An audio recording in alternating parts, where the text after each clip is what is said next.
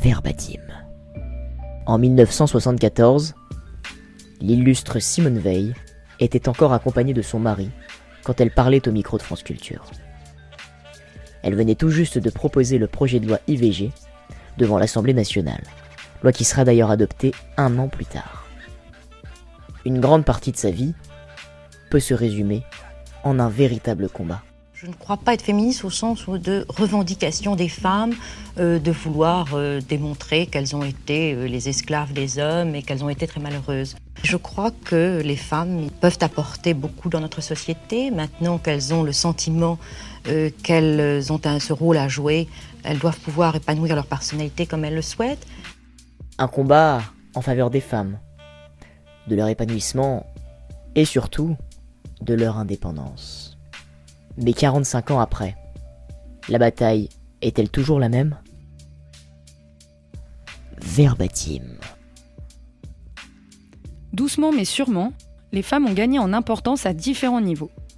Dans tous les domaines, elles ont bien compris quel était leur rôle à jouer.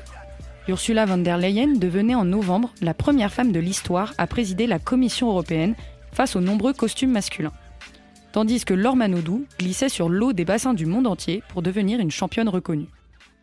On peut le dire, nombreuses ont été celles à monter sur la plus haute marge du podium depuis les paroles de Simone Veil. Ces femmes épanouissent leur personnalité comme elles le souhaitent et ont même gagné en crédibilité en obtenant leur propre journée internationale en 1977. Pourtant, tout n'est pas encore parfait, et l'égalité femmes-hommes reste un idéal dans beaucoup de domaines. C'est sûr, de plus en plus de gouvernements accueillent les femmes à bras ouverts, comme en France, où elles sont neuf ministres, une majorité historique. Pour ne plus rester les esclaves des hommes, elles ont choisi de devenir actives et de travailler. Mais dans le reflet de la réalité, il n'apparaît que des femmes moins bien payées que les hommes. Mais la situation la plus alarmante se passe à la maison. Beaucoup l'ignorent, mais nombreuses sont encore les femmes qui sortent de chez elles avec du maquillage pour cacher les bleus. La violence, ou plutôt les violences faites aux femmes. Et l'étape d'après, plusieurs la connaissent trop bien. La mort. Plus de 140 femmes ont été battues à mort depuis le début de l'année, qui n'est d'ailleurs pas totalement terminée. Aujourd'hui est même apparu le terme féminicide pour spécifier que des femmes meurent sous les coups de leur mari.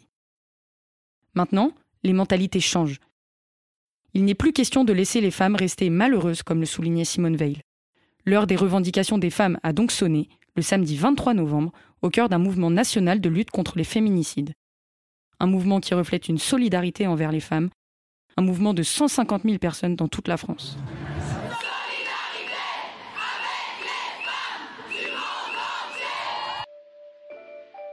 Après la longue marche, arrivent enfin les mesures. Un Grenelle qui constitue le début d'une longue série de rencontres depuis septembre a enfin abouti à de vraies mesures le 25 novembre. Voilà de quoi symboliser cette journée internationale pour l'élimination de la violence à l'égard des femmes. La bataille n'est pas terminée pour les femmes qui continuent d'avancer et de se passer le relais dans leur course. Simone Veil repose en paix depuis 2017, fière des valeurs qu'elle a soutenues au cours de sa vie, et ses paroles ne seront pas restées vaines. Verbatim sur QCM Radio.